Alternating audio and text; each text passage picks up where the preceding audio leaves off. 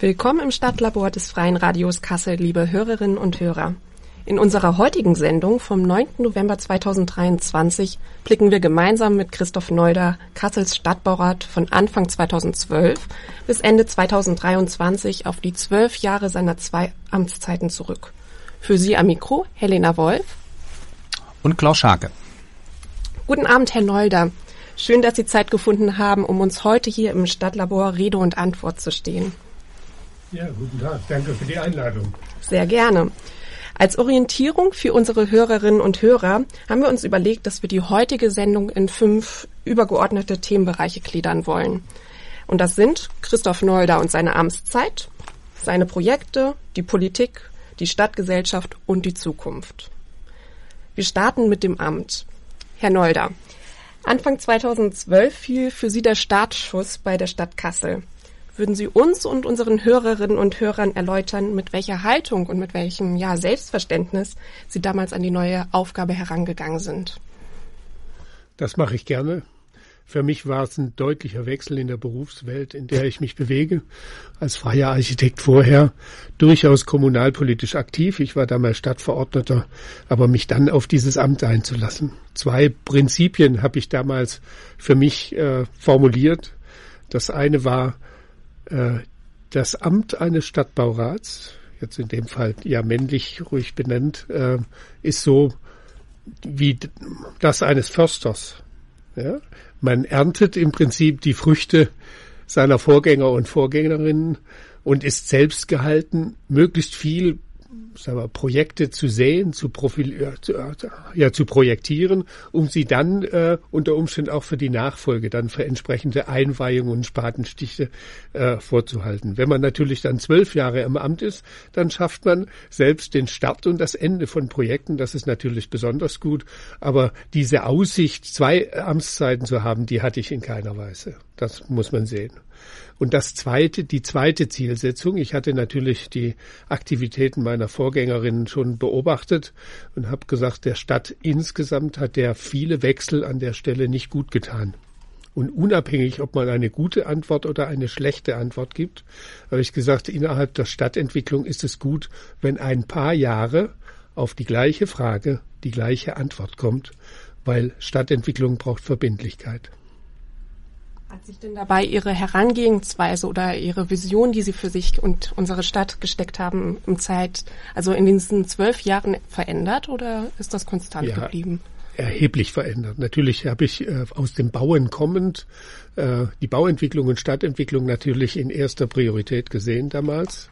Aber da ich ja gleichzeitig Umweltdezernent bin, war die zweite Amtszeit deutlich eine Profilierung im Bereich Klimaschutz und Umwelt wo ich deutlich äh, Schwerpunkte gelegt habe, die ich am Anfang in der Weise nicht so gesehen habe.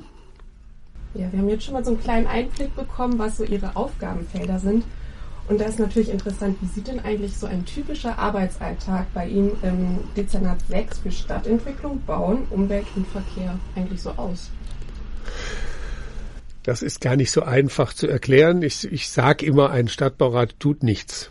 Ja, weil ich eigentlich von Termin zu Termin hangele. Es gibt einmal natürlich Gremientermine, in denen Beschlüsse gefasst werden, die ich dann begleite oder moderiere. Aber das wird ja alles von Ämtern vorbereitet.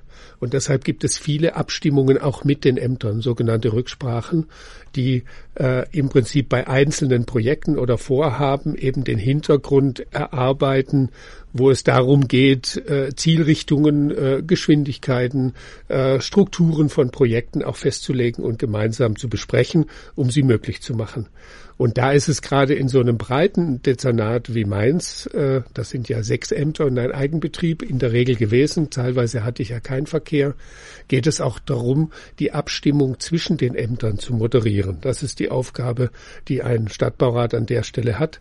Äh, deshalb habe ich zum Beispiel einmal die Woche eine Dienstbesprechung mit allen führenden, äh, also leitenden Personen dort, wo wir genau diese Themen besprechen, wo es darum geht, die unterschiedlichen Haltern, Haltungen Zielrichtungen und Fachspezifika der Ämter auch zusammenzuführen, so dass eben klar ist, es wird eine Straße gebaut, es soll ein Baum gefällt werden, es muss ein, ein Kanalrohr unter der Straße verlegt werden und das Ganze äh, muss noch äh, mit eingedämmten Wärm, äh, Lärmauswirkungen stattfinden, weil das in der Baustelle notwendig ist. Und dann sitzt man schon mit vier, fünf Leuten am Tisch, um sowas abzustimmen. Ja, jetzt kann man schon raushören, dass Sie eine ganz wichtige Schnittstelle für die Abläufe in der Stadt waren. Ähm, wie kann man sich das vorstellen? Also wann fängt Ihre Zuständigkeit an und wann endet sie vielleicht auch? Also wie groß ist vielleicht auch Ihre Entscheidungsmacht? also ein, eine Aussage, die ich immer gerne mache, ist 80 äh, Prozent, was eine Stadtverwaltung macht, ist reaktiv. Also wir sind verantwortlich für Verwaltungsvorgänge, für behördliche Entscheidungen, Baugenehmigungen, Genehmigungen vom Straßenverkehrsamt, die auf Anfrage erfolgen. Also die Menschen in der Stadt haben eine Aktivität vor, sie wollen bauen oder eine Veranstaltung machen oder wie auch immer und legen dann der Verwaltung entsprechende Anträge vor, die bearbeitet werden. Und das sind eigentlich Regelvorgänge, die nur dann einen Dezernenten in irgendeiner Weise betreffen, äh, wenn sie entweder eine Komplexität oder auch einen Konflikt beinhalten, äh, der dann eine Entscheidung auf anderer Ebene bedarf. Das, ja, dann, dann ist es gut, wenn, wenn ein Dezernent die Gesamtverantwortung oder die Zielrichtung vorgibt. Das, das ist das eine. Ja. Das zweite ist natürlich Projekte, die eine bestimmte Größenordnung oder eine Bedeutung innerhalb der Stadt haben, größere Bauprojekte oder auch Infrastrukturmaßnahmen, also eine größere Straßenbauprojekt. Da geht es auch darum, äh, sagen wir, unter den vielen Zielsetzungen äh, die, die Fachlichkeit der Ämter, die einen kümmern sich um die Umwelt, die anderen kümmern sich um den guten Lauf des Verkehrs, äh, die anderen äh, kümmern sich um die schöne, äh, schöne Ansicht im, im Sinne von guter Architektur, da dann eben die Zielrichtung auch ein bisschen vorzugeben und zu sagen, das ist jetzt äh, eigentlich die, die primäre Zielsetzung von so einem Projekt. Und da äh, ist man immer in diese Prozesse eingebunden und deshalb sage ich, ich mache nichts. Aber da, wo, wo eben solche Entscheidungen verlangt ist, da werden die auch von mir verlangt. Und da ist es wichtig, dass es innerhalb einer Stadtverwaltung eine Person gibt, die dann auch bereit und willens ist, diese Entscheidung in Verantwortlichkeit zu treffen. Ja, diese Entscheidung, die haben Sie ja jetzt zwölf Jahre getroffen. Und jetzt Ende des Jahres wird Ihre Amtszeit enden. Ähm, wie kam es denn für Sie zu der Entscheidung, nicht nochmal irgendwie das Amt anzutreten? Vor allem, wenn man sich jetzt überlegt, ja, dass wir ja jetzt einen grünen Oberbürger, Oberbürgermeister haben, dass Sie da vielleicht einen guten Rückenwind hätten. Also so ein Amt hat ja eine Eigenständigkeit ja, und hat auch für die persönliches Leben eine deutliche Konsequenz. Es ist kein ganz normaler Job, den man da macht sondern man hat viele Arbeit, äh, Abend, Abendtermine, weil man ja das Ehrenamt der Politik mit einbinden muss oder will an der Stelle. Man hat auch Wochenendtermine und man ist doch in relativ hoher Anspannung aufgrund der Vielfältigkeit der Themen. Und ich denke, wenn man das zwölf Jahre gemacht hat, dann hat das auch Einfluss aufs Privatleben und dann kann, muss man sich deutlich überlegen, mache ich noch einmal ganze sechs Jahre und nur diese Entscheidung habe ich. Und da habe ich für mich beschlossen, es ist gut, jetzt habe ich lange genug den Kopf aus dem Fenster gehalten und den Wind, den Wind ausgehalten. Jetzt kann das auch jemand anderes machen. Ich glaube, nach den nächsten sechs Jahren würde ich nicht mehr so aufrecht aus dem Rathaus rausgehen. Ja, und jetzt während den zwölf Jahren, da gab es eine große Vielzahl von spannenden Projekten und die zeichnen sich durch, durch eine Vielfalt von Konzepten, von Untersuchungen, Plänen und aber auch vielleicht Problemen und Potenzialen in der Stadt aus. Und könnten Sie an dieser Stelle mal kurz äh, skizzieren, ähm, also was so die, die zentralen Projekte sind, die Sie gerne mit uns und unseren Hörerinnen und Hörern teilen möchten? Vielleicht muss man die Projekte ein bisschen unterscheiden. Ja? Es gibt einmal äh, Projekte, die die strategische Aufstellung der Stadt betreffen. Also wo man äh, im politischen Kontext diskutiert, die Zielrichtungen für die nächsten Jahre ein Stück weit formuliert und benennt. Und dafür gibt es äh, Pläne wie zum Beispiel der Klimaanpassungsplan, wo man sagt, wie gehen wir mit dem Wandel des Klimas innerhalb der Stadt um? Da gibt es äh, Konzepte zur Entwicklung der Innenstadt, ja, die wir in unterschiedlichen Stufen an unterschiedlicher Stelle begleitet haben, wo es in, le in äh, letzter Zeit dann mit Fördermitteln auch richtig vorangeht. Es gibt, äh, sag mal, Gebietspläne, die wir dann mit integrierten Stadtentwicklungsplänen gemacht haben für den Kasseler Osten oder alle Bereiche, wo wir Städtebauförderung machen. Das Fulda-Konzept ist so ein strategischer Plan oder der Verkehrsentwicklungsplan war auch so einer. Da, glaube ich, ist es wichtig, äh, in meiner Funktion sowas voranzutreiben, damit die Stadt bei den Einzelentscheidungen der Projekten dann einen guten Hintergrund hat, wohin denn die Gesamtentwicklung der Stadt geht. Ein wichtiges Thema dabei ist auch die Wohnungsentwicklung. Dann gibt es das, den zweiten Bereich, wo es richtig konkrete Projekte gibt. Die sind teilweise von langer Hand vorbereitet, also wie äh, sagen wir, Umbauten, die wir gerade vorbereiten, um, um die Situation am Stern zu verändern oder die, die grundsätzliche Anbindung der Innenstadt an die Universität. Das ist so ein, ein immer wieder kommendes Projekt aus Einzelbereichen. Äh, es gibt äh, Projekte, die aber dann auch mit äh, plötzlicher Chance sind. Zum Beispiel die, äh, äh die Projekte äh, der nationalen Pro äh, Projekte der Stadtentwicklung, wo wir plötzlich die Chance haben, Fördermittel zu bekommen und dann die Wilhelmshöher Allee umgestalten und in Folge davon in einem Nachfolgeprojekt noch den Krimmplatz äh, äh, zu machen. Da muss man sagen, das ist vielleicht gar nicht äh, da, man hat das Konzept, man weiß, was man will, man hat das Tourismuskonzept, man hat die Anbindung des Bergparks als Zielsetzung und so weiter. Das ist alles in der Schublade. Aber dann hat man die Chance, das mit Fördermitteln tatsächlich konkret umzusetzen. Das ist die ein, eine Situation, wo man sich ganz intensiv dann mit solchen Einzelprojekten äh, äh, äh, äh, ja, ja intensiv beschäftigt und die vorantreibt. Aber es gibt auch Projekte, die von privaten Investoren e ewig ruhen wie zum Beispiel Roten Dittmold, wo es jetzt bei der Hammerschmiede richtig wieder losgeht, wie wir uns das vielleicht bei der Salzweinfabrik schon lange wünschen, ja? wo wir diesen Druck auch haben, das intensiv begleitet haben, aber trotzdem nicht vorankommen. Ja, oder auch zufälliges Projekt ist auch die Kaufburg, wo ein Investor kommt und sagt, ich will jetzt an dieser Stelle wirklich bauen und dann können wir das betreuen, befördern und begleiten. Aber das hängt von solchen zufälligen, das sind von den Personen selbst dann nicht zufällig, aber für die Stadtverwaltung kommt das dann eben plötzlich und dann muss man dafür Verfahren entwickeln, die politischen Mehrheiten suchen, die Diskussionen entsprechend führen und diese Projekte begleiten. Die Grimmwelt ist eins, habe ich übernommen, aber das ist ja eins, was wirklich dann auch in dieser Zeit dann fertiggestellt wurde. Das Thema, das Thema Innenentwicklung war ja auch für Sie ein wichtiges Thema, nach wie vor.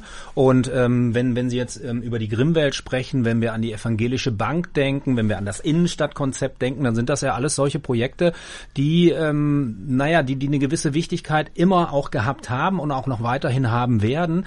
Und ähm, vielleicht dieses Stichwort, weil es geht ja öfters halt auch mal durch die Presse. Ähm, da sp Sie sprechen von Innenentwicklung, die anderen sprechen von Nachverdichtung, was sich immer nicht so schön anhört. Ähm, vielleicht könnten Sie unseren Hörerinnen und Hörern nochmal die Wichtigkeit dieser von Ihnen sogenannten Innenentwicklung vor Augen führen, damit wir das besser verstehen können. Also das Prinzip Innenentwicklung ist ein ganz wichtiges, weil äh, wir, wir als Menschen sind in dem Art, wie wir leben, ein ziemlicher Eingriff in Natur und Umwelt. Wir brauchen Häuser, wir müssen uns bewegen, wir brauchen Infrastruktur zum Einkaufen, wir bild, brauchen Bildungseinrichtungen. All, überall, da wo eine Schule steht, steht kein Baum. Und alles das muss zusammenhängen und das Prinzip ist eigentlich, je dichter oder je enger wir zusammenwohnen, desto äh, ökologischer lässt sich das bewerkstelligen.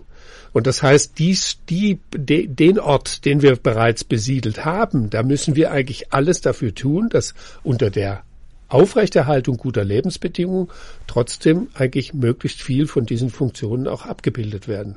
Das heißt, es ist viel besser, ein Gebäude an einen Ort zu stehen, wo schon andere Gebäude stehen, wo die Schule schon daneben steht, die Straße schon hinführt äh, und wir den Einzelhandel um die Ecke haben. Wenn wir dort noch ein Haus unter guten Lebens äh, unter Erhaltung guter Lebensbedingungen eingliedern können, ist das für das Gesamte viel besser, als das auf den grünen Acker zu setzen. Und das ist das Betrieb der Innenentwicklung, was aber dazu führt, dass man bei jedem dieser Projekte auch Diskussionen führen muss, weil auch ein Haus hinter dem anderen Haus steht in einem Garten. Es ist ja nicht so, dass man da kein Grün dafür braucht oder keinen Platz dafür benötigt, aber im Prinzip Innenentwicklung ist ein streitbarer Vorgang in der Nachbarschaft, aber auch im Sinne von Natur in der Stadt. Ähm, Sie haben jetzt eben gerade den, den berühmten grünen Acker angesprochen, auf dem wir nach auf dem wir nach Möglichkeit in der Stadt nicht mehr bauen wollen. Jetzt ist natürlich auch eine Stadt wie Kassel immer wieder darauf angewiesen, Bauland auszuweisen. Und dann guckt man halt, okay, wo sind da mögliche Reserven? Und eins der Projekte, was während Ihrer Amtszeit ja äh, in Gang gekommen ist und jetzt halt auch bebaut wird, das ist das Feldlager in, in Harleshausen. Und ähm, also nochmal Stichwort grüne Wiese und den Bogen schlagend in Richtung Klimaschutzkonzept, auch 2030, ähm, welche, was ja auch bestimmte Anforderungen perspektivisch an das Bauen stellt. Wenn wir, wenn Sie sich das Feldlager anschauen, so wie es jetzt umgesetzt wird, ähm, entspricht dieses neue Quartier am Stadtrand den Kriterien, die wir anlegen müssen, um zukunftsfähig wirklich in Städten bauen zu können? Oder gäbe es da noch Luft nach oben? Also die Entwicklung geht schneller, als gebaut wird. Das ist immer so. Also die, die Erkenntnis darüber, welche Anforderungen in der Stadtentwicklung aktuell gefordert werden oder sinnvoll sind, haben oft mit diesen Prozessen nicht unbedingt was zu tun. Das Feldlager ist eine Beschlusslage, die begleitet mich schon seit zwölf Jahren. Das heißt, der Beschluss, dort zu bauen, ist viel älter als meine Amtszeit. Und so lang geht so ein Prozess. Und dann wurden am Anfang Zielsetzungen formuliert und am Ende gibt es eine Umsetzung. Und natürlich hat man in diesen zwölf Jahren immer wieder an diesem Prozess gearbeitet. Und wir haben dort auch ganz intensiv zum Beispiel an einer zentralen Wärmeversorgung gearbeitet, einer innovativen CO2-neutralen.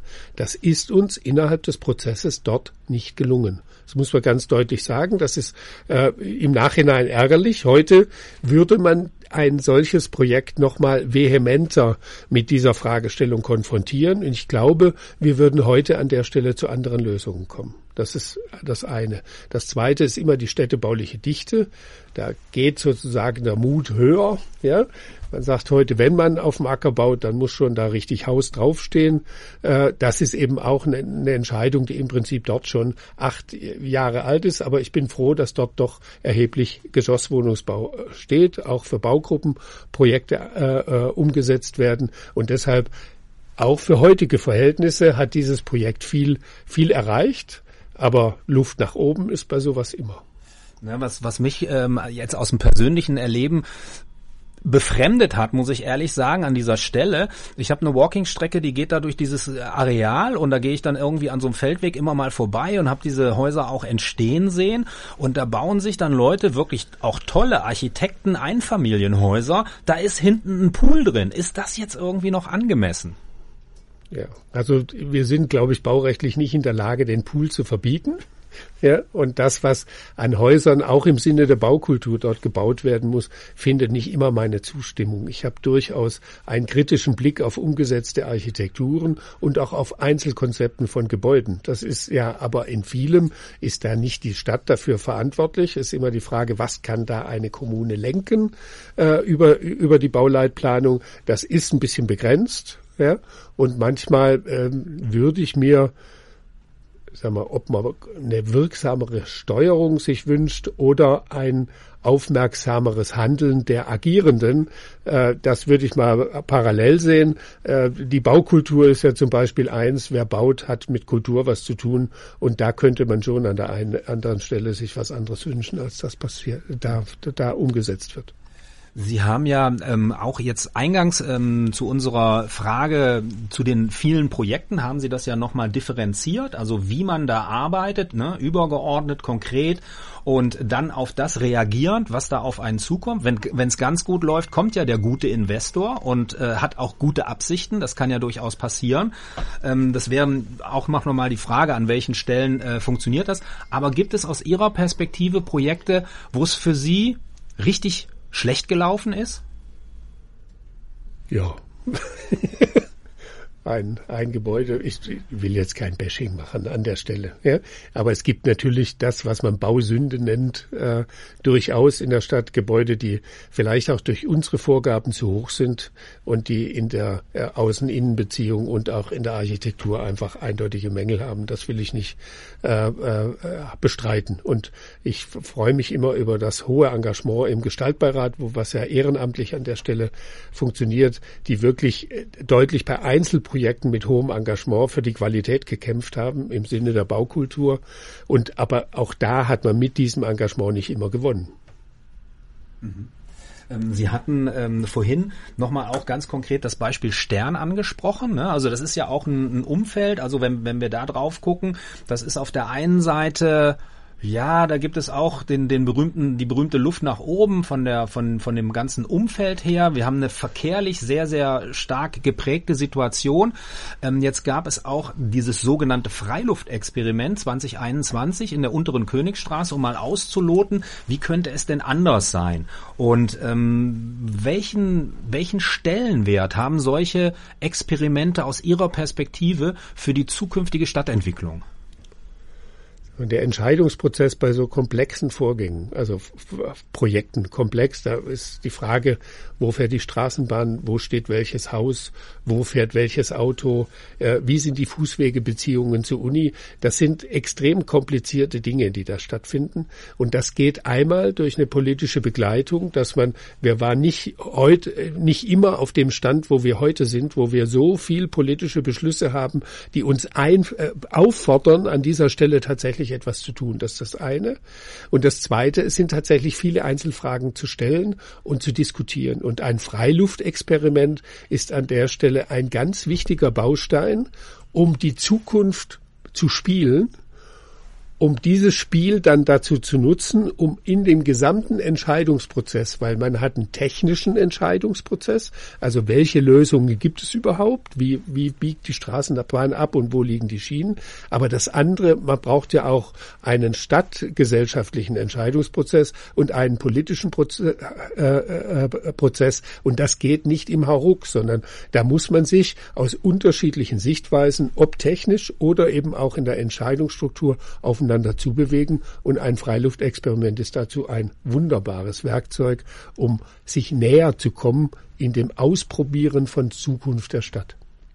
Jetzt ist es gerade unten an der, ähm, wir haben mit Rahmenwerk öfter schon gesprochen, die ja in diese Prozesse eingebunden waren, also sowohl in Kirchditmold jetzt neulich als auch ähm, in der unteren Königstraße. Und die haben ähm, mal so, ich sag mal so ein bisschen äh, symbolisch erklärt, dass sie in der unteren Königstraße auch ganz viel Kinderarbeit gemacht haben. Also da, weil, weil halt einfach da viele Menschen wohnen, was wir gar nicht vielleicht so da wahrnehmen, weil Leute wie wir uns da nicht aufhalten, dauerhaft und so weiter. Und ähm, Jetzt ist es so, dass diese Kinder, also Sie haben gerade über die langen Prozesse gesprochen. Wir reden über 10, 15, 20 Jahre mitunter, ja, ähm, was da in der Stadtentwicklung dran ist. Aber diese Kinder werden halt größer. Und äh, gibt es da, also Neudeutsch gibt es ja dieses Wort vom Quick Win, was man manchmal versucht irgendwie auch in der in der Stadtentwicklung oder, oder bei solchen Gestaltungs- und Beteiligungsprozessen irgendwie zu initiieren, ähm, sind da jetzt in diesem konkreten Projekt Dinge geblieben, wo man vielleicht sagt, Mensch, da können wir schnell dran und können eine Situation schnell, vergleichsweise schnell verbessern? Also gerade die untere Königstraße ist ein wunderbares Beispiel dafür, weil wir sofort gesagt haben, wir können eigentlich auf jeden Fall eine Rechtsabbiegerspur in Richtung Stadt sofort sperren und sie der Gastronomie zur Verfügung zu stellen.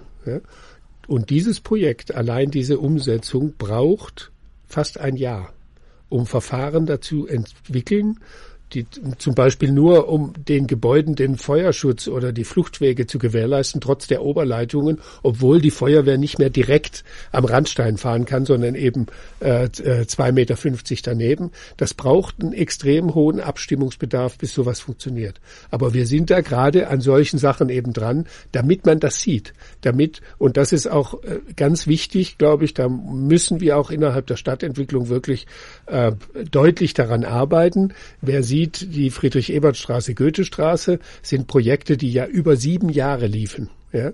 Und Beteiligungsprozesse vor sieben Jahren sind teilweise ganz andere Leute beteiligt, wenn in der Umsetzung.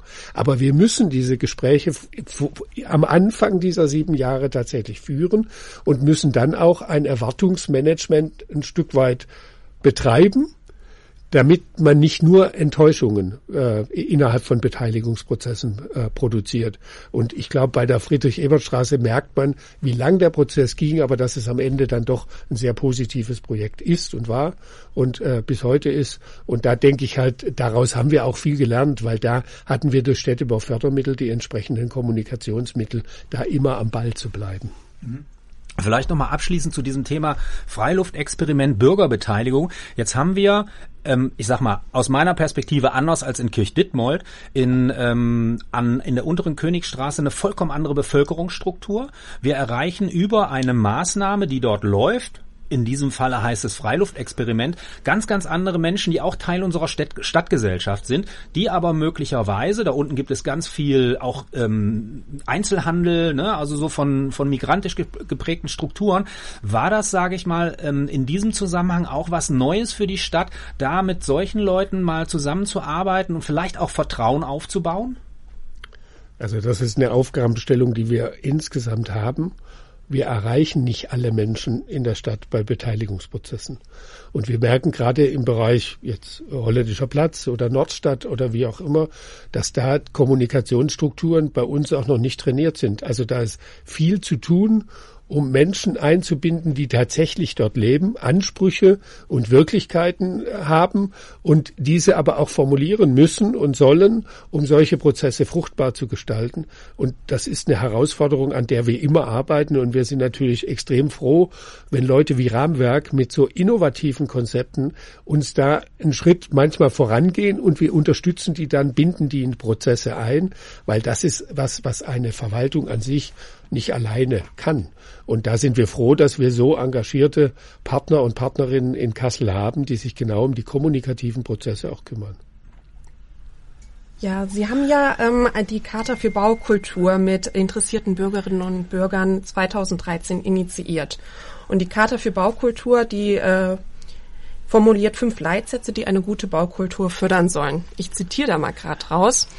Also die lauten erstens, wir nehmen die Vielfalt und Identitäten der einzelnen Stadtteile als Grundlage für bauliche und räumliche Entwicklungen. Zweitens, die Gestaltung der Innenentwicklung Kassels ist für uns die baukulturelle Zukunftsaufgabe. Drittens, wir sichern und entfalten die Beziehungen zwischen Stadt und Landschaft und die städtischen Freiräume. Viertens, wir nutzen die Kontraste und städtebaulichen Brüche unserer Stadt als Räume für neue Möglichkeiten.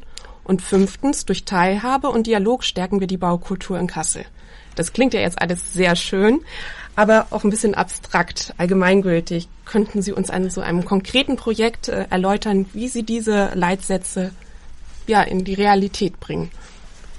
Also ich glaube, die wichtige Übersetzung daran ist, Bauen ist ein kultureller Prozess. Also Bauen ist nicht ein technischer Prozess, wo man Hohlräume schafft, um sich beheizt aufzuhalten im Winter, sondern es ist ein Prozess, der Stadt schafft und Stadt ist eine Art von Kommunikation, nicht nur zwischen Menschen, sondern eben auch zwischen den Gegenständen, die uns im Weg stehen. Und deshalb ist es eine hohe Verantwortung beim Bauen, Geschichten zu erzählen, also im Zusammenhang zu bleiben und die Geschichten, die jetzt in den fünf Sätzen drinstehen, heißen ja einmal hoher Respekt zu dem, was bereits steht, weil man immer gemerkt hat, wenn Stadtentwicklung mit ganz anderen Thesen äh, herangeht und sagt, jetzt machen wir alles neu, das war alles Mist, dann hat, haben wir Probleme geschaffen, die immens groß sind, weil man dann immer das, was so entstand, so zermürbt und zerstört hat, dass das Neue alles andere ersetzen musste. Und diese blutigen Prozesse innerhalb der Stadt, die muss man einfach vermeiden. Ja? Und ein großes Potenzial, was wir haben, ist die Landschaft. Und äh, da sollten wir immer einen Blick drauf haben. Ich will jetzt mal nur auf die zwei äh, Dinge hingehen. Aber das andere ist, wir haben den kulturellen Sachverhalt in die Kommunikation des Bauens integriert. Das heißt, die Stadt ist inzwischen gewohnt, sich mit Wettbewerbsprozessen auseinanderzusetzen, wo man auf hoher Qualität mit entsprechenden Fachleuten äh, bereit ist, sich auf Fragestellungen innerhalb der Stadt in verschiedenen Varianten einzulassen. Und wir haben diese Prozesse jetzt sogar mit Bürgerbeteiligungen gemacht, also wo Leute an Wettbewerbsprozessen mit Beiräten, das war der Grimmplatz, äh, beteiligt war und bereits innerhalb der Wettbewerbprozesse dann diese Kommunikation, das steht ja im letzten Grundsatz, dass man dort eben, äh, äh, man muss drüber sprechen, weil Kultur ohne besprochen zu sein, spricht auch nicht nur an sich von alleine. Und so haben wir inzwischen, glaube ich, bin ich mir sicher, die, den Umgang mit eigentlich dem technischen Vorgang des Bauens mit einem diskursiven und kommunikativen Vorgang gekoppelt und das finde ich eine große Leistung für die Stadtgesellschaft und da hat die äh, Charta für Baukultur viel dafür gemacht. Sie, Sie hatten das äh, Thema gerade Wettbewerbe angesprochen. Also vielleicht für unsere Hörerinnen und Hörer, die nicht aus der Blase kommen sozusagen. Ähm, warum ist es so wichtig, solche Wettbewerbe oder manchmal gibt es auch eingeladene Verfahren, es gibt da unterschiedliche äh, Möglichkeiten, wie man das machen kann. Warum ist das genauso wichtig für eine ähm, ja, produktive Entwicklung von Baukultur? Also der Wettbewerb birgt ja, also das sind Verfahren, wo mehrere Büros, Planungsbüros Vorschläge für die gleiche Frage machen. Und die werden dann von einer Jury ausgewertet. Die Jury wird relativ breit besetzt und dann sucht man die beste Lösung dabei raus.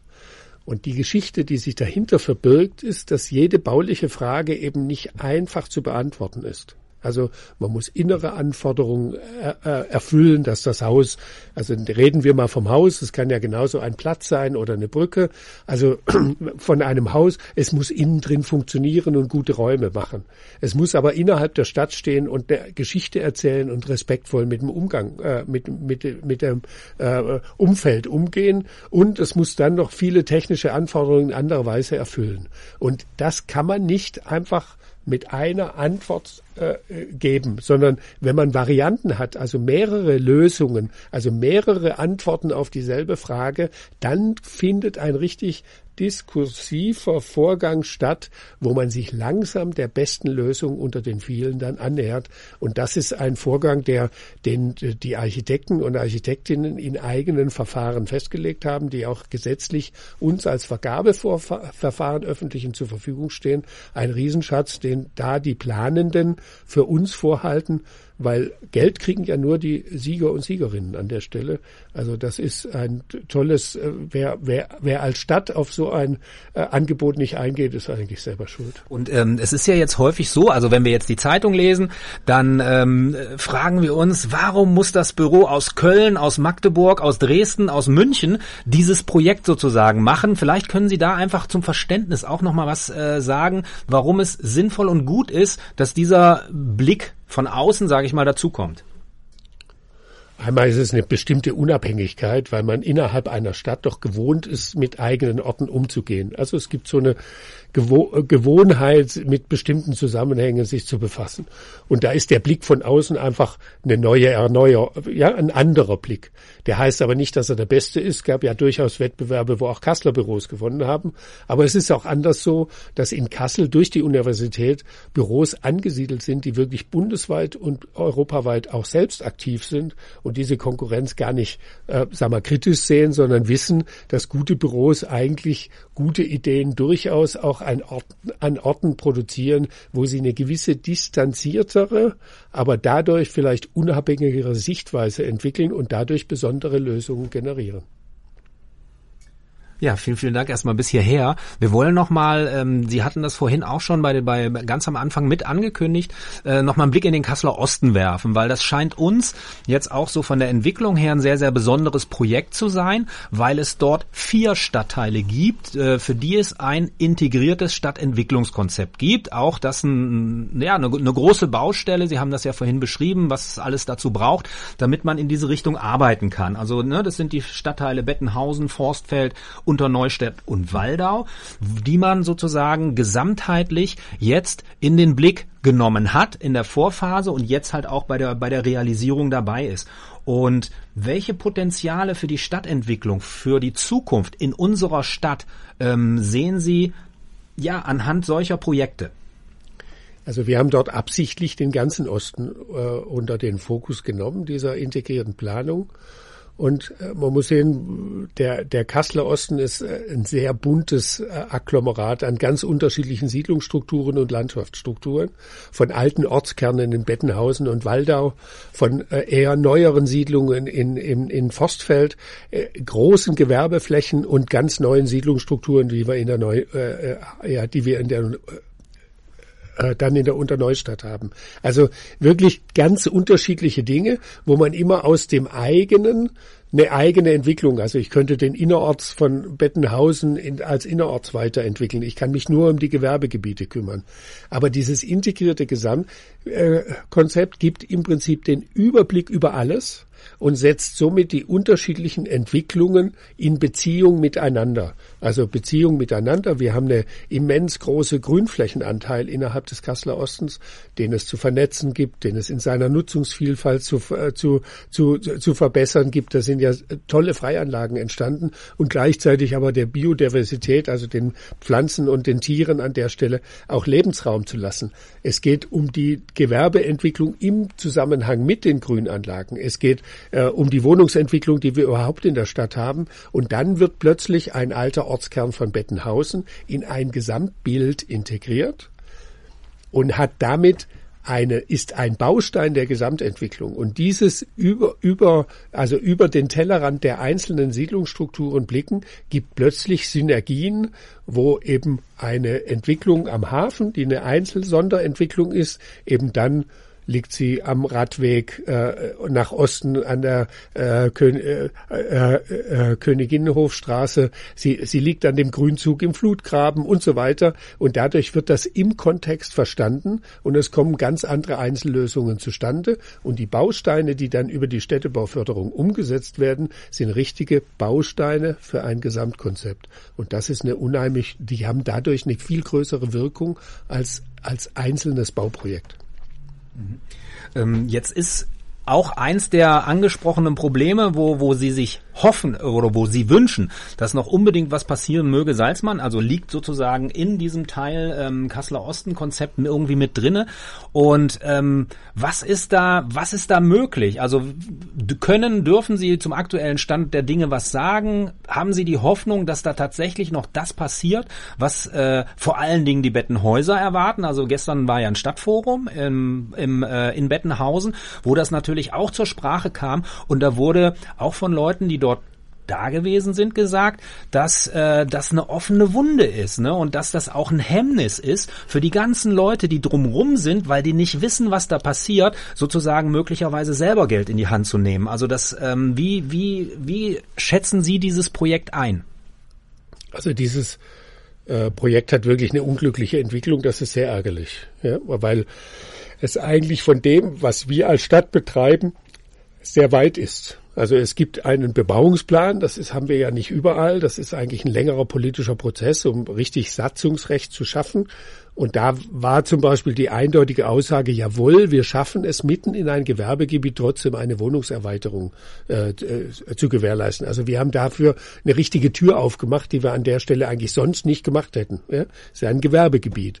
Aber das Wohnen ist dort möglich. Also der Bebauungsplan, den gibt es. Es gibt auch weiterhin eine Baugenehmigung für den Bestand, für eine sehr vielfältige Nutzung von Hotel mit Kultur, aber Schwerpunkt Wohnen. Und alles das gibt es. Und äh, im Moment ist aber die Bausituation so, dass Kredite und Baufinanzierung wirklich sehr, sehr, sehr schwierig sind und deshalb dieses Projekt im Moment vom äh, Investor auf Eis gelegt wird. Es ist aber im Moment ein Zustand, also über die zwölf Jahre hatte ich bei diesem Projekt viele unterschiedliche Zustände. Ja, wir sind eigentlich so weit wie nie, aber im Moment ist es fremdgesteuert gestoppt und äh, ich bin, sagen wir, immer noch hoff, in, in Hoffnung, äh, dass in Kooperation äh, mit dem derzeitigen Eigentümer eine Entwicklung hoffentlich bald ansteht. Für mich ist das auch ein sehr unbefriedigender Zustand in zwei Sachen, weil es wirklich ein städtebaulicher Missstand ist. Also es ist einfach kein, kein, kein, es ist nichts, ja. Und das zweite ist ein hochwertiges Denkmal, was auf Dauer gesichert werden muss. Da gibt es auch eindeutig die Verpflichtung dazu und das geht nur damit, dass man es in Nutzung bringt und dadurch muss das Projekt vorangetrieben werden.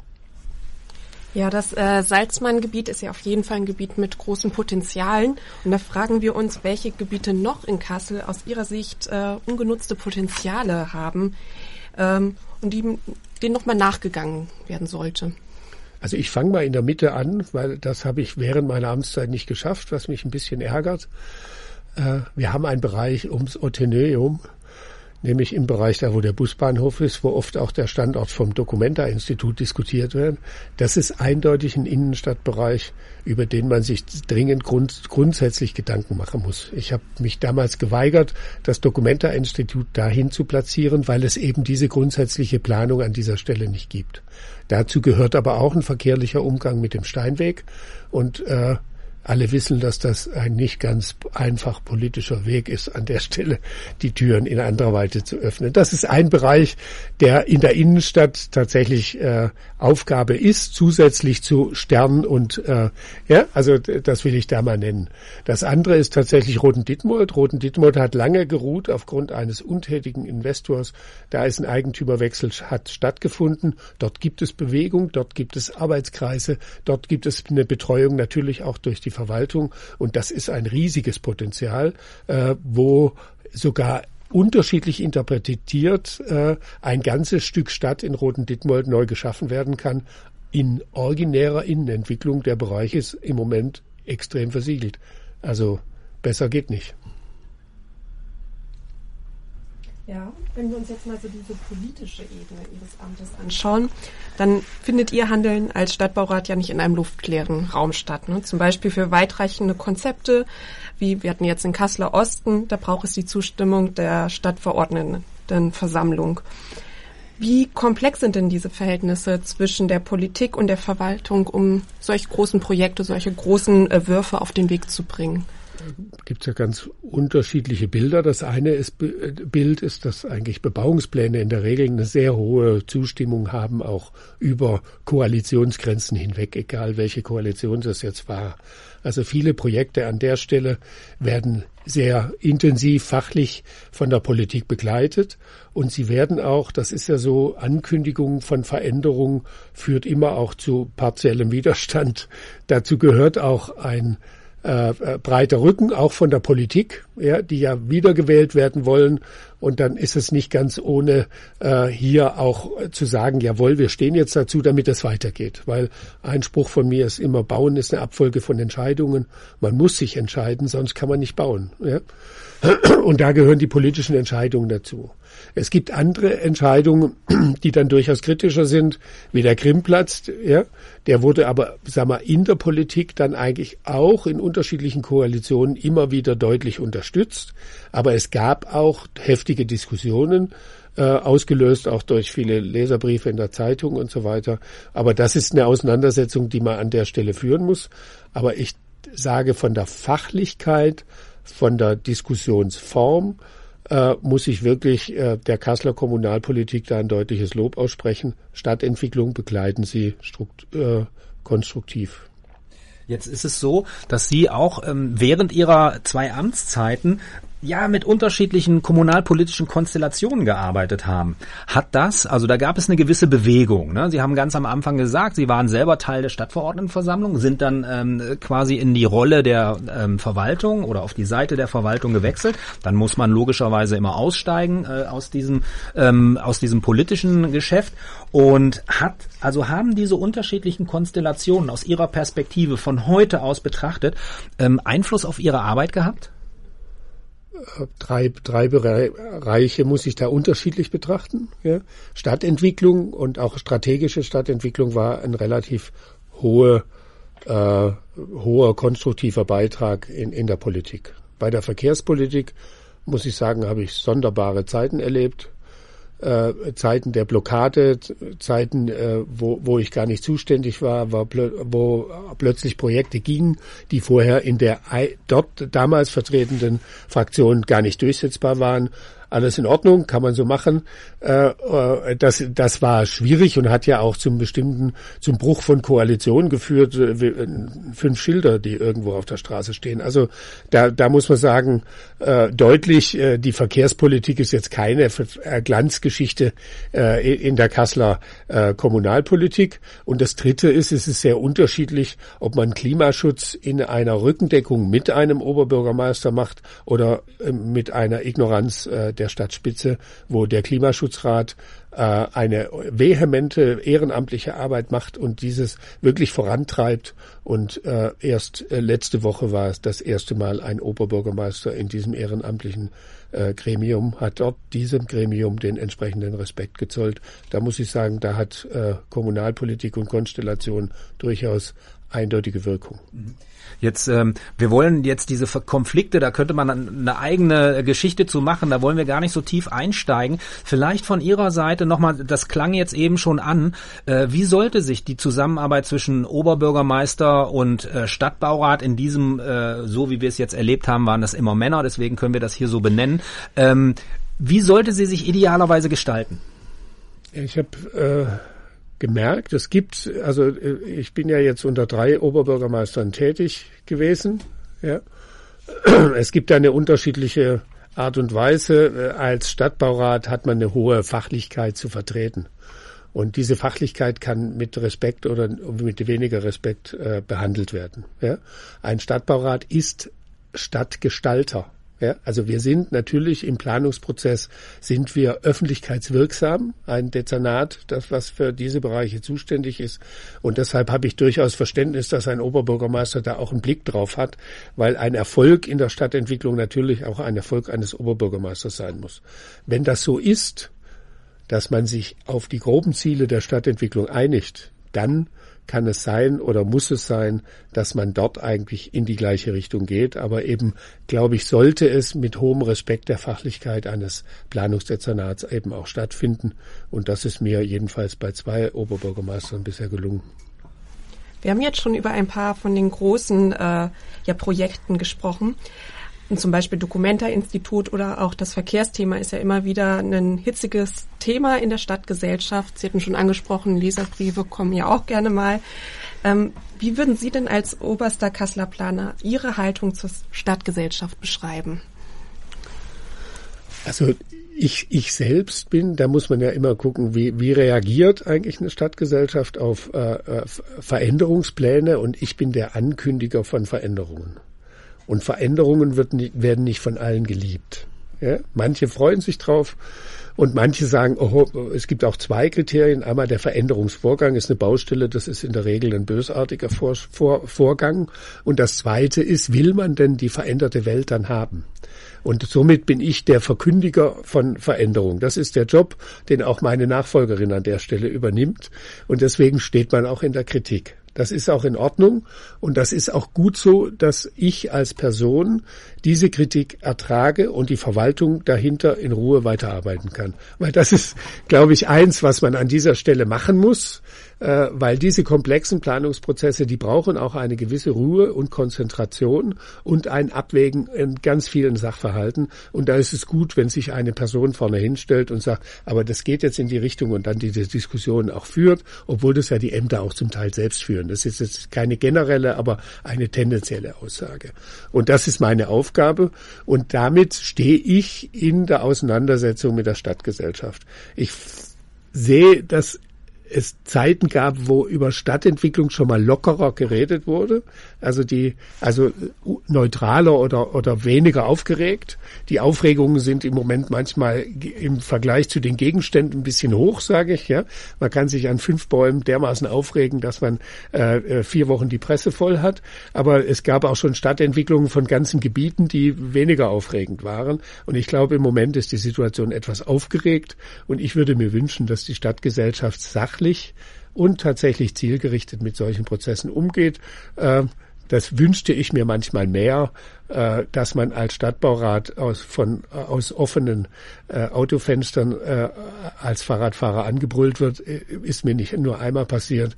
Und dass ich von Leuten beschimpft werde, die ich weder kenne, mit denen ich noch nie gesprochen habe, das ist dann auch etwas sonderbar. Aber ich glaube, äh, ein Stück weit muss, muss Mann und Frau das an so einer Position aushalten, aber ein bisschen mehr Gediegenheit wäre schon ganz gut. Mhm jetzt ähm, in den in den Prozessen, also so wie, wie wir haben uns öfters gesprochen. Ich durfte selber in diesem Prozess ähm, der Umgestaltung Friedrich-Ebert-Straße, Goethe-Germania-Straße mitarbeiten. Bei den Stadtforen kann man das erleben. Ähm, Christoph Nolder ist jemand, der sich der Diskussion stellt, der sich der Diskussion nicht verweigert, ja, und äh, der immer halt auch seine seine Position erklärt, die Position der Verwaltung erklärt. Und ähm, das finde ich jetzt ähm, aus meiner Perspektive erstmal schon ziemlich viel, ähm, dass das eben alles passiert. Und ähm, genauso das Thema, ich möchte zum, zum Thema Bürgerinnen und Bürgerbeteiligung nochmal ähm, aufschließen, weil ähm, genau das ein Punkt ist, der aus meiner Perspektive von Ihnen und von Ihrem Team natürlich, ne, es ist ja nicht alles Christoph Nolder, ist ja auch klar, ähm, dass, ähm, dass eben, dass das sehr, sehr ernst genommen wird. Und äh, können Sie unseren Hörerinnen und Hörern vielleicht nochmal so kurz erklären, warum das so wichtig ist und warum es vielleicht auch Projekte besser macht? Also Bürgerbeteiligung heißt ja, sich auch mit der Auseinandersetzung der Vor- und Nachteile äh, dann auch personell äh, in, in den Konflikt zu setzen. Das äh, gehört sich so. Ne? Das ist erstmal eine, An, äh, eine, eine Frage von Anstand in einer demokratischen Gesellschaft, dass man die Diskussion zulässt. Das heißt aber auch, dass man erläuternd unterwegs ist und die Dinge erläutert und sich die, dieser Diskussion dann auch entsprechend stellt. Und nochmal als Ergebnis der Beteiligung, also in dann komplizierteren Kom äh, äh, Beteiligungen wie Umfragen oder größeren Foren, die wir machen und so weiter, muss man eben sagen, wir brauchen eins, Einmal kommen aus solchen Beteiligungen gute Ideen, die durchaus in Planungen dann einzubinden sind, wenn sie früh genug kommen. Ja, das ist das eine. Und das zweite, Menschen, die in dem Planungsprozess auch dabei waren und das tiefer durchdrungen haben und auch, äh, sagen wir, sich beteiligt fühlen, sind nachher in der Akzeptanz bei der Umsetzung äh, wichtige Mitstreiterinnen äh, während des Umsetzungsprozesses, weil da steht man oft dann mit dem Bagger alleine mit lauter Leuten, die von dem Projekt noch nie was gehört haben und sich wundern, warum jetzt irgendetwas losgeht. Ja, zum Ende hinter wollen wir noch mal in die Zukunft schauen. Bei einer Auftaktveranstaltung zum klimaneutralen Industriepark Waldau sprachen Sie über Regularien, die wir in der Zukunft anders denken sollen, damit wir dann wirklich vorankommen können. Wie meinten Sie das genau? Also das, äh, der, der Begriff heißt ja Paradigmenwechsel. Ja? Es ist schon deutlich, dass der Klimaschutz Einfluss auf unsere Entscheidungen in einer Weise und Priorisierung hat, wenn er erfolgreich sein will, die über das bisher äh, äh, sag mal, gewohnte Maß hinausgehen. Also wenn wir äh, die Fragestellung, wie man mit der Zukunft des Verkehrs umgeht, da muss man heute rechnen, dass wir in zehn Jahren unter Umständen ganz andere Bedingungen haben als heute. Und alles, was wir bauen, sind aber Dinge, die ja weit über zehn Jahre eine Wirkung zeigen. Und da ist schon die Frage, bauen wir Parkhäuser, bauen wir keine Parkhäuser? Sind, also wo sind die Prioritäten in unseren Entscheidungen? Ist es unter Umständen äh, mal, mal die Frage, ob wir Innenentwicklung nur in Bereichen machen, wo wir Fernwärme machen können. Diese Fragestellung haben wir uns bisher so nie gestellt, weil eigentlich die Gasleitung doch im Ende hinkam und dann haben wir gesagt, wir machen gute Heizung rein, dann geht das schon. Aber das sind Fragestellungen, die wir insgesamt in ihrer Wirkung noch nicht ganz durchdrungen haben und woraus Regeln entstehen, die wir heute noch nicht kennen. Und darauf müssen wir achten, damit wir unser Regelwerk quasi den tatsächlichen Anforderungen anpassen. Ähm, Herr Noller, jetzt ist es so, ähm, am 01.01.2024 wird mit Simone Fedderke eine neue Stadtklimarätin ähm, ja an den Start gehen, wird sie sozusagen beerben. Wenn wir jetzt nochmal die Metapher des Försters von ganz am Anfang aufgreifen, also wird sie möglicherweise viel, viel ernten können und ähm, gehen Sie davon aus, dass die äh, neue Stadtklimarätin dann die Impulse, die von Ihnen und Ihrem Team gesetzt worden sind, weiterführt, aufgreift? Nochmal sehr eine große Verwaltung, dieses Baudezernat. Und das hat natürlich viele Dinge vorbereitet. Und nur weil die Person an der Spitze sich ändert, ändert sich nicht gleich alles. Ja. Und äh, wir haben natürlich viele Dinge vorbereitet, die dann weiter begleitet werden können. Und das äh, soll oder muss, wünsche ich mir natürlich auch. Wir sind zum Beispiel in der Wohnungsentwicklung, haben wir so viel Bebauungspläne für Wohnungsprojekte im Moment schon unter Beschluss oder unter Bearbeitung, äh, die man natürlich fortsetzen kann. Ja, wir haben äh, Strategieüberlegungen im Bereich des Verkehrs und so weiter. Damit, äh, glaube ich, übergebe ich äh, Simone Verderke etwas, wo, woran sie und mit dem sie arbeiten kann. Sie muss nicht bei Null anfangen, das kann ich ihr eindeutig versprechen. Aber natürlich sind die Türen für ihre Priorisierungen und ihre Zielsetzungen natürlich offen, das ist ja auch klar. Ja, es gibt ja viele Menschen, äh, Büros und Initiativen, die Stadt mitgestalten wollen. Welche Ratschläge würden Sie denn jetzt als äh, Stadtbaurat diesen Menschen und Gruppen mitgeben wollen? Also ich spürte während einer ganzen zwölf Jahre ein hohes Engagement im Bereich äh, der Fachlichkeit, also von fachlich äh, ausgebildeten Menschen, sich an der Entwicklung der Stadt zu beteiligen. Ich rate Ihnen, bleiben Sie mit diesem Engagement dabei. Die Stadt hat es verdient und eine engagierte Verwaltung auch. Wir brauchen Ihre Unterstützung und äh, ich hoffe, die geht so weiter, weil das war wirklich für mich ein absolutes Pfund, dass es in Kassel Menschen gibt, die äh, diese, die diesen Prozess insgesamt mit mir begleiten. Und nur als Beispiel, das Baukulturprojekt äh, war im Ende ja fast ausschließlich ehrenamtlich. Das muss man einfach sehen. Sowas kriegt man nicht in jeder Stadt hin. Auf diesen Stein können Sie bauen.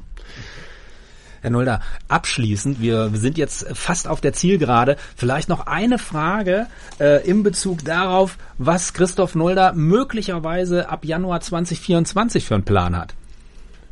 Da gebe ich zu, ich habe noch keinen. Ich schüttel mir mal die Amtspflicht aus dem Kopf und dann sehe ich, dass es in Kassel viele Projekte gibt, für die man sich einsetzen kann und sollte. Und da werde ich mir eins davon raussuchen und äh, dabei arbeiten. Aber was das ist, das weiß ich selbst noch nicht. Ich bin selbst gespannt. Okay, bis hierher ganz, ganz herzlichen Dank an Christoph Nollner für diesen, ja, für diesen, durch die, für diesen Ritt durch diese zwölf Jahre. Also man könnte noch wesentlich mehr Themen sozusagen aufmachen an der Stelle. Wir sind sehr, sehr dankbar, dass wir halt auch mit diesem Format Stadtlabor beim Freien Radio ähm, das ein Stück weit begleiten konnten und durften und dass Sie für uns immer da waren, wenn wir Sie gerufen haben. Dankeschön. Den Dank gebe ich gerne zurück. Sie waren beim, für mich ein guter Begleiter mit fachlichen Fragen und einer nicht unwesentlichen Öffentlichkeit. Herzlichen Dank.